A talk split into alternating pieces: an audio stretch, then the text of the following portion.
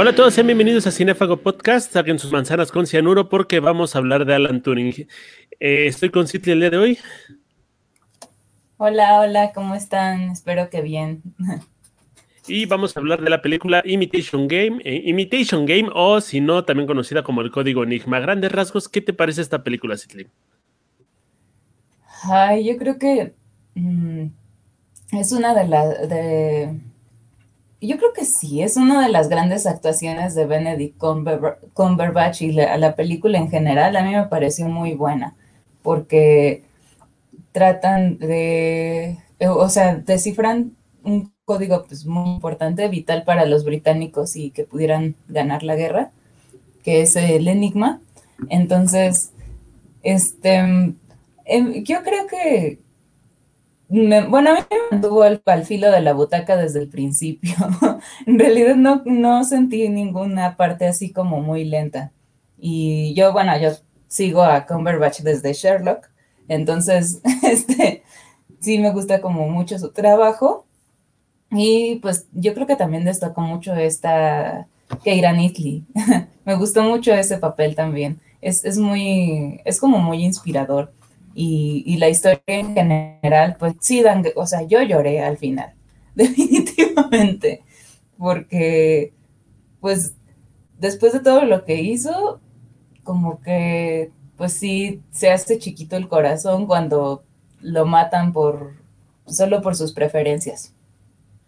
Estamos hablando de una película de 2014 dirigida por Morten Tildum, efectivamente, eh, brillantemente interpretada por David Cumberbatch.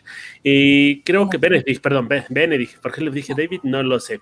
Pero nos habla de este científico inglés, Alan Turing, un personaje muy importante para la computación, para la ciencia y también para el cálculo de datos. Hay cosas que no se mencionan en la película, pero las vamos a ir viendo un poquito más adelante.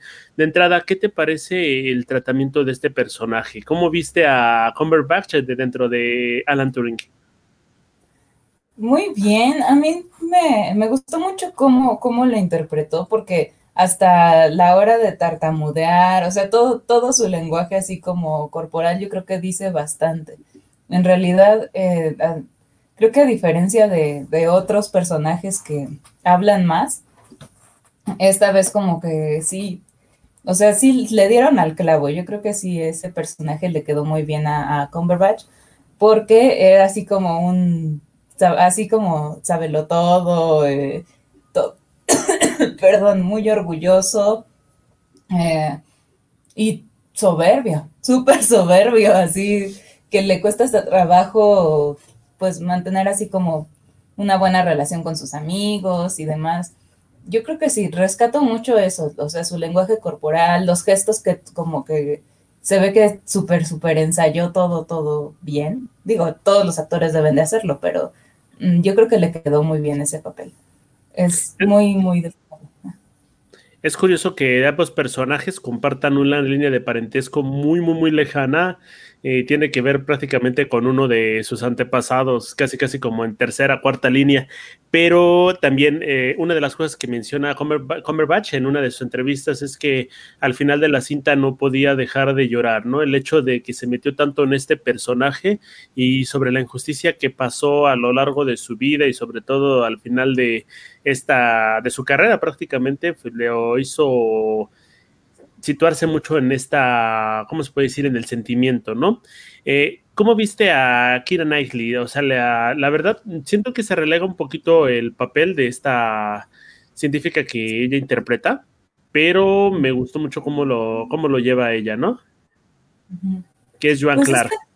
ajá, yo creo que uh, el, uno de los aciertos fue precisamente eso, o sea, ver cómo estaba como en segundo término, sin embargo, ya al final de la película, pues como que remonta un poco, ¿no? Y de estar en ese segundo término, en medio de todos los hombres, como ella dice ahí al principio de, no, ¿cómo voy a ir con ustedes? Es, indecoroso. Además, esa escena me encantó. este, porque, pues ya, o sea, realmente las mujeres como que no tenían cargos súper, súper importantes, o al menos no con ese, con, con esa pantalla gigante, no sé, de, todos los demás. Y, y, sí, yo creo que al final se remonta bastante bien y a mí me gustó mucho. También ella como, como le dio vida a ese personaje a comparación de otras, de otras colaboraciones que ella ha tenido o incluso ya protagónicos de, pues, la, historias rosas o un poco de más aventuras. Es, es muy interesante verla ya como, digamos, más en serio, ¿no? Y sí, a mí también ese personaje como que, híjole, es uno de los que más me quebraron, sobre todo al, al final, te digo, porque pues realmente es como, o sea, ella sí estaba ahí como para apoyar a Alan Turing y demás, ¿no? Pero es muy, creo que es muy, pues muy aplaudible, la verdad, su, su personaje. Ahora sí juega el papel que se jugó directamente en la vida real. Aquí lo interesante es que la película se toma un poquito de licencias, ¿no? Para plasmar como más novelesca toda esta situación. La cuestión de una. Nos, nos hacen creer que al final ellos terminan prácticamente enemistados y Turing termina solo, pero Joan Clark fue una de las últimas amigas que tuvo Turing, inclusive antes de su muerte. Y el día que le, el día que le confiesa que es homosexual no es el mismo día que se dejan de ver, ¿no? Y eh, aparte de todo, no se dejan de ver nunca. Ahora, otra, ¿cómo viste estas rememoranzas que sacan los flashbacks de Turing cuando es niño? Ay, es. Es que es. O sea, es conmovedor, pero yo creo que. Bueno, no sé si. No estoy muy segura si le faltó como un, poco más de, o sea, de emoción, porque. O sea cualquiera como que nos, mm, no sé, nos esperaríamos ver como más romance, pero no, o sea, en realidad está como en el punto exacto y, y se ve como, sí, o sea, cómo nace ese amor adolescente desde que este Christopher lo rescata y luego ya, este, pues ya se hacen amigos y empiezan ahí a descifrar códigos y así. Y es, es como muy demoledor cuando ya le dicen que pues murió, ¿no? Entonces, yo creo que esas también están bien logradas. Sin embargo, pues al niño, ahora que lo dices, al niño de, de Turing, mm, creo, creo que lo noté quizá un poquitito, así un pelito de sobreactuado, pero muy ligeramente, no sé, por alguna razón hubo un momento en el que no le creí del todo, pero en general está bien. Está bien porque, pues sí, es ese, como que ese gesto de quererse esconder todo el tiempo, de querer estar descifrando, pues sí te, sí te transmiten como toda, toda la angustia de esa época, ¿no? Teniendo esa preferencia y las condiciones que, que pues los dos personajes presentan. Ahora, este chico llamado Alex Lauther, que lleva el papel de Turing de joven, llevaba una, ¿cómo se puede decir? Una dentadura postiza que similaba mucho la dentadura que tenía Turing en la vida real. Entonces creo que igual eso pudo haber cambiado un poquito su semblante o la semblante, perdón, o la manera en la que se desarrollaba con los demás pero creo que la historia abarca muy bien algunas partes de la vida de este personaje, si bien no menciona para nada el hecho de que casi se convierte en medallista olímpico, sí me gusta mucho el guiño del deporte en esta cuestión donde se la pasa corriendo a cada rato, ¿no? Sí, fíjate que yo no sabía eso de que casi fue medallista olímpico.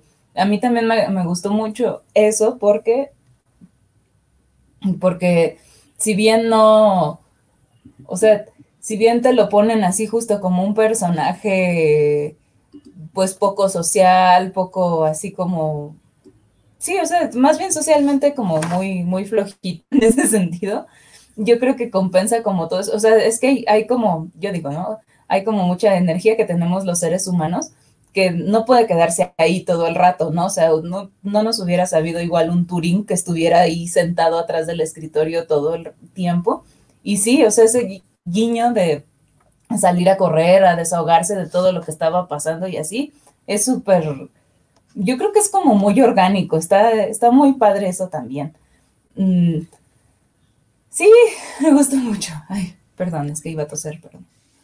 Tenemos una cuestión que me gusta muchísimo en la película cuando lo está haciendo la entrevista, este, bueno, lo está interrogando el oficial en la en la, academia de policía, en este, la estación de policía, y empieza Turing a hablar sobre la prueba de, de, Turing, ¿no? Las preguntas que tiene que hacer para saber si una máquina es una máquina y un ser humano es un ser humano.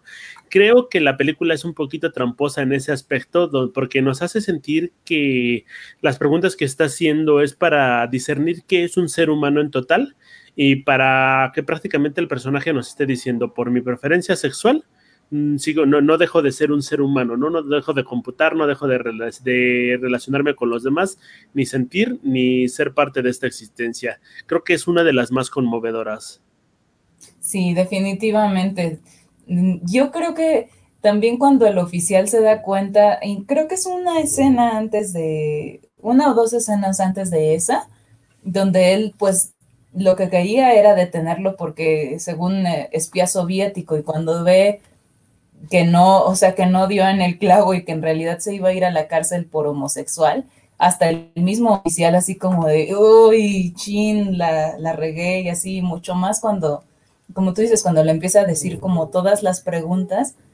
Y, y sí, yo creo que sí, esa es, es, es muy, o sea, sí rompe, pues, esa escena es, es muy buena, muy, muy buena, porque justo con guiños muy, muy ligeritos nos deja ver como toda la humanidad detrás, perdón, detrás de la persona que, que pensamos durante toda la película casi que era una máquina, porque en realidad son pocos los momentos en donde se muestra realmente como un ser humano. O sea, de todos sus compañeros siempre está ahí haciendo cálculos, siempre está pendiente de la operación, no sé qué. Y, y esos momentos que nos regala Converbatch de humanidad son, híjole, oro molido. Es una película con un presupuesto de 15 millones de dólares y me sorprende bastante y me alegra el hecho de que llegó a recaudar 226 mil, este, no, 226 millones 957 mil dólares, ¿no? Es una cantidad sumamente fuerte, se echó prácticamente casi el bueno, se, echó casi 20 veces lo que, lo que supone que tiene que recaudar. Creo que habla muy bien tanto de la producción como del trabajo que hace Cumberbatch, porque siento que es quien sostiene la película. Sin embargo, ¿cómo viste la dirección? ¿Viste cosas que, te, que le faltaron, que necesitaba incluirse dentro de esta historia para que la entendiéramos? No, la vi muy bien, o sea, la vi incluso muy redonda, porque prácticamente termina donde empezó. O sea, empieza, empieza donde el oficial está buscando, bueno, lo de los ladrones y no sé qué, y acaba justamente ahí en, pues en, en donde lo están entrevistando, ¿no? Ya para antes de, meterlo a, prisión. Entonces, la verdad sí me, me, gustó mucho. Yo creo que fue, fue muy, muy bien lograda. A mí, a mí no, no me faltó algo que, dijera, híjole, no, no le entiendo, eh, la historia se parte de repente, o, como pasa, ¿no? A veces en otras películas. De hecho, por ejemplo, en, bueno, yo me acuerdo que en Sherlock, creo que fue en la tercera temporada donde, o sea, reviven a Cumberbatch de una manera bien, híjole, poco creíble. Esto no pasó acá. Y la verdad, te digo, a mí me gustó bastante. ¿Tú qué opinas de eso? Me gusta muchísimo la película porque si bien habla sobre la homosexualidad y el paso que tiene este personaje, cómo se convierte en un obstáculo para él las leyes victorianas de que le impedían ejercer su, para así decirlo, su gusto, eh, pero no se clava en eso, ¿ok? Ve al personaje como lo que es, o sea, no nada más es el personaje porque es gay y ya, porque es diverso y ya, lo ve como un ser humano que tiene sus demonios y tiene que aprender de ellos, ¿no? Sí, eso, eso estuvo muy bien, sobre todo en, perdón, antes de, creo que esa, película salió antes del boom de lo políticamente correcto y de la inclusión masiva, en donde hoy, bueno, no en todas, pero en muchas películas vemos que incluyen a, personajes nada más porque sí, ¿no? Un negro porque es negro, un gay porque es gay, o sea, hay cosas así, y no les dan como un respaldo, no les dan un trasfondo de que están ahí porque quieren contar una historia. Y esto lo tiene Turing. O sea, Turing está ahí o sea, esa historia no se cuenta porque él es gay, se cuenta porque en realidad revolucionó la historia. O sea, creo que ni tú ni yo estaríamos aquí platicando de no haber sido por esa, invención de Turing durante la Segunda Guerra Mundial. Es muy, muy, muy buena. Ahora, como tal, creo que también uno de los aciertos que tiene esta cinta y está en el hecho de que hay un objetivo primordial. Eh, tenemos el hecho de que tienen que descubrir este código, que es prácticamente imposible, y toda la película se la pasa diciendo, no, es imposible, es imposible, es imposible, es imposible, y nada más hay obstáculos para tal, ¿no? Eh, conforme va avanzando la trama, vemos que se crea esta máquina con la cual logran vencer este impedimento, y lo siento como que pudo haber cerrado ahí, y hubiera quedado como una película regular, pero me gustó que siguiera un poquito más la historia. ¿Tú cómo viste toda esta situación de la resolución del código y aparte los dilemas éticos que llevaron después de? Fue, sin duda alguna, yo creo que un momento o muchos momentos muy, muy intensos. O sea, no solo, o sea, cuando descifran el código, el, el primero y o sea, bueno, cuando descifran el código Enigma y después se dan cuenta que pueden ellos decidir quién vive y quién muere, una de las escenas también que creo que me resultó muy, mm, pues un poco demoledora fue cuando eh, Peter le dice, por favor, salva a Carlyle porque ahí está mi hermano, es artillero y nosotros podemos, este, podemos salvarlo, ¿no? Y entonces ahí realmente creo que eh, todos, todos humanamente diríamos, claro, sálvalo, salva una vida, pero en realidad no era una vida, o sea, se estaban jugando millones de vidas, ¿no? Entonces ahí como que ponen bien que hay que hacer sacrificios y que no sé qué, y, y toda esa, o sea, ese tipo de decisiones, que nos muestren ese tipo de decisiones, le da carne a la película, le da como, a pesar de que es una novela, le da ese, ese pedazo de realismo con el que pues, todos los días lidiamos. O sea, a veces no son decisiones sencillas. En ese caso particularmente era morir o matar, ¿no? Y, de, o sea, prácticamente sin esa decisión podrían haberlos descubierto, o sea, sin esa decisión bien tomada, podrían haberlos descubierto, hubiera habido más muertos, bla, bla, bla. Entonces, así como nos, nos van marcando así de, esto está súper bien, pero implica esto y así. Y me pareció una, una gran narración de Morten Tydon, que era el director de, esta película. Hay una cuestión muy interesante y está en el hecho de que Igna Payne, quien es sobrina de Turing, bueno, fue, ¿no? Bueno, creo que todavía sigue siendo, se quejaba muchísimo de Kira Knightley para ejemplificar el papel porque pensaba que Joan Clark era muy, un poquito más, una mujer mucho más sencilla que ella, ¿no? O sea, no tenía que ser como tan bonita, tan despampanante, entre comillas, ¿no? Porque a mí no me gusta tanto esta actriz, pero de en gusto se rompen géneros. Eh, sin embargo, creo que hace un buen papel para representar este papel de la mujer. Eh, en ese aspecto, ¿cómo? creo que una de las escenas más enternacedoras, y me gustaría que me hablaras de ello, eh, es la parte donde resuelve el crucigrama y va a realizar la prueba junto con todos los candidatos que están este, queriendo entrar en este proyecto, sin saberlo. Es que ella, mm, ella era una chica promedio para el mundo. O sea, sí tenía estudios y todo, pero nadie sabía que era una gran mente.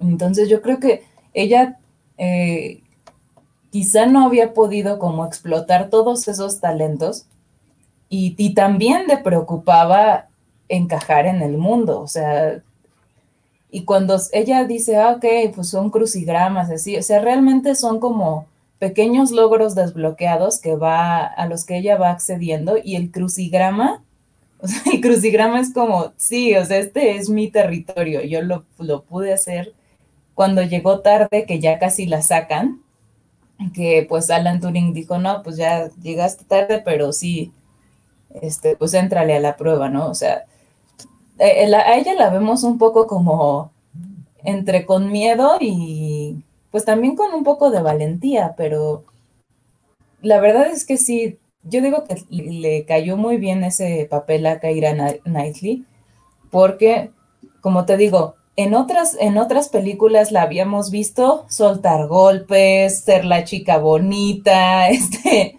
estar como en el centro de la atención. Y acá, pues sí, eso, o sea, queda un poco en segundo plano, pero poco a poco ella va ganando terreno, poco a poco va ganando respeto, hasta que ya al final, pues, o sea, ella dice, bueno, ok, quedamos en el anonimato, pero aún se repuso del anonimato, ¿no? Eso es muy importante, o sea, para una mujer en ese tiempo, bajo ese contexto, es como, híjole,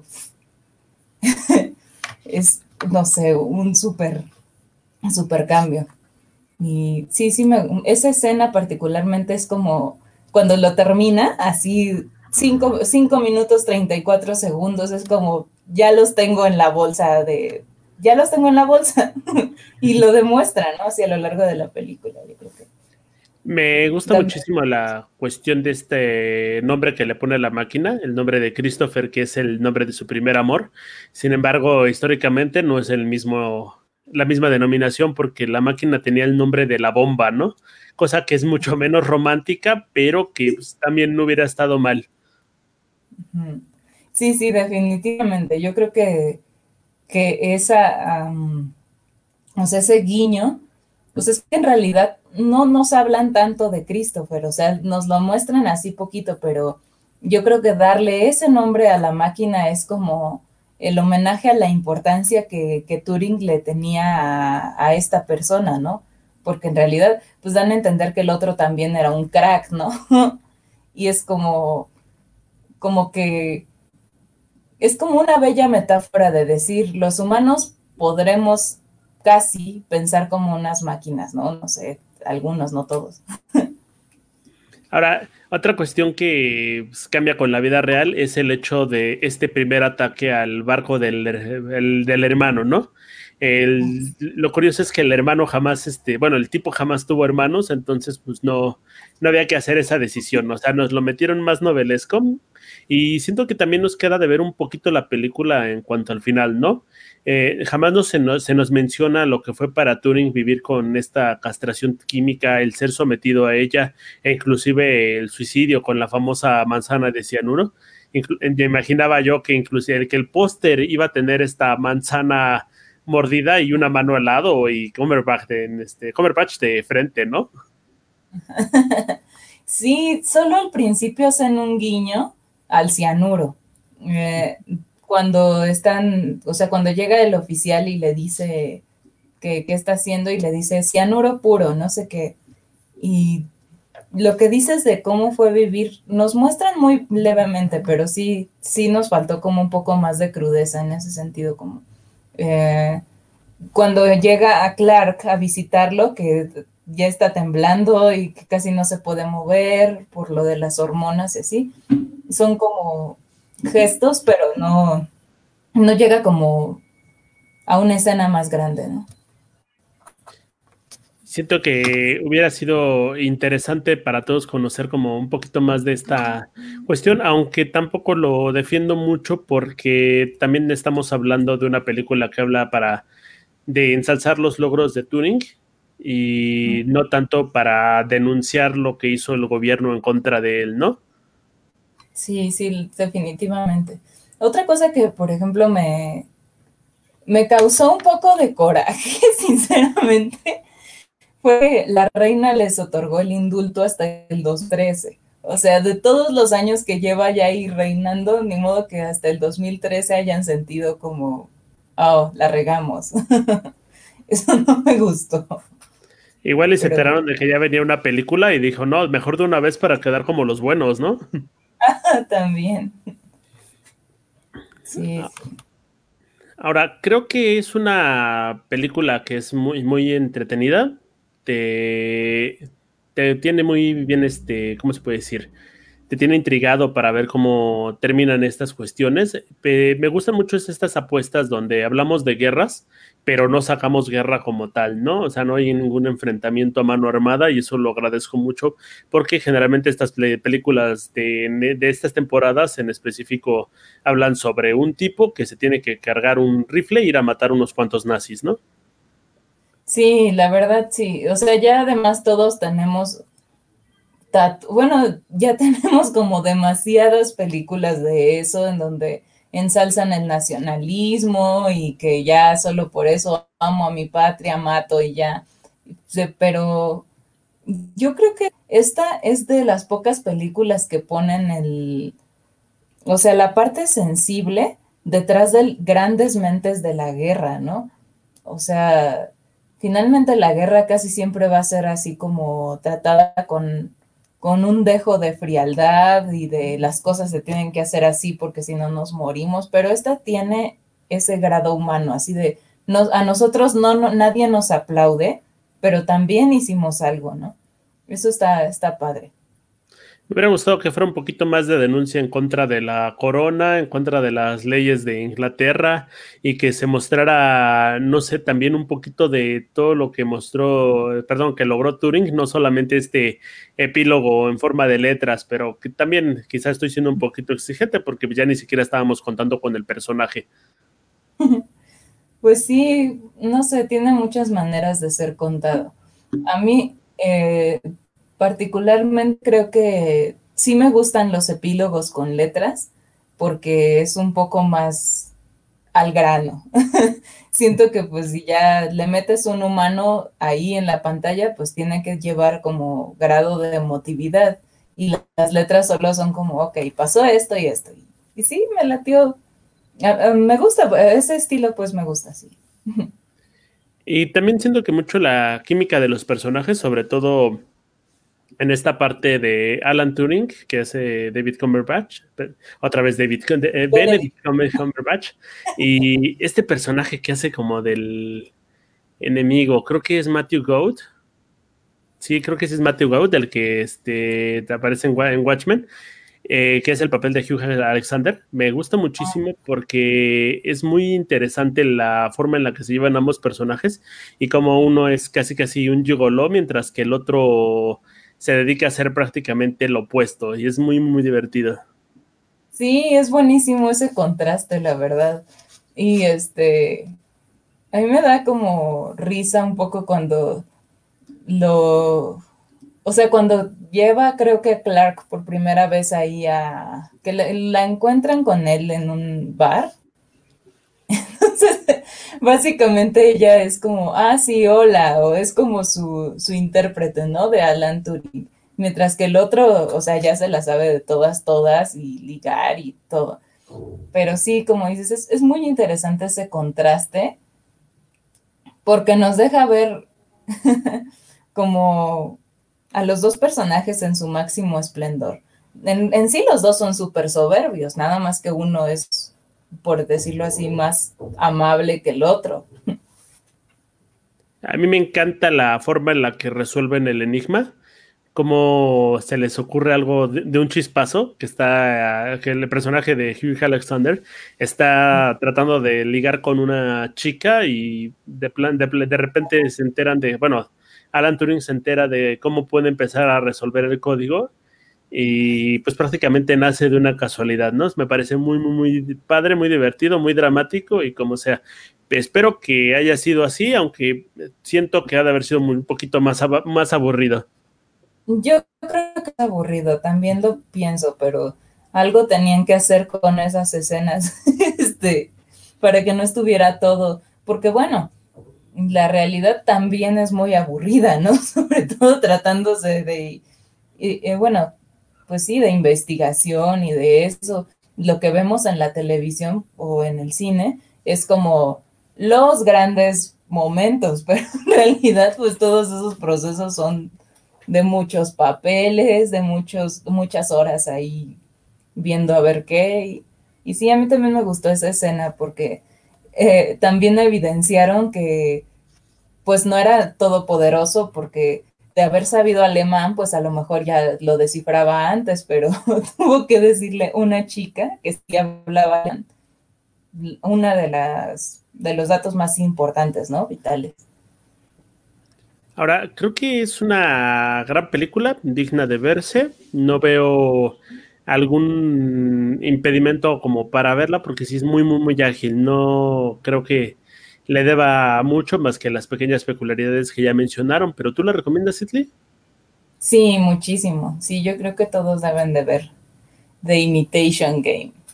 La verdad es, como dije, te mantiene al filo de la butaca, intrigado, y, y, sí, o sea, a lo mejor no es perfecta, este, probablemente no está así entre mis hits de favoritísimas, pero pero es genial, la verdad es magnífica esa película. Todos tienen pues, que verla si pues, oportunidad. Y pues entérense más de, la vida, de la vida. Me estoy escuchando cuando estoy. No, ya no. Y pues, sobre todo para todos, entérense un poquito más de lo que fue la vida de Alan Turing, que es muy interesante, y también sobre de las cosas que investigó, porque no podríamos tener casi ninguna pieza de tecnológica que puedes cargar hoy en tu bolsillo de no ser por él. Citi, muchísimas gracias como siempre. Gracias a ti, qué gusto. y pues vean esta película. Nos vemos en la siguiente.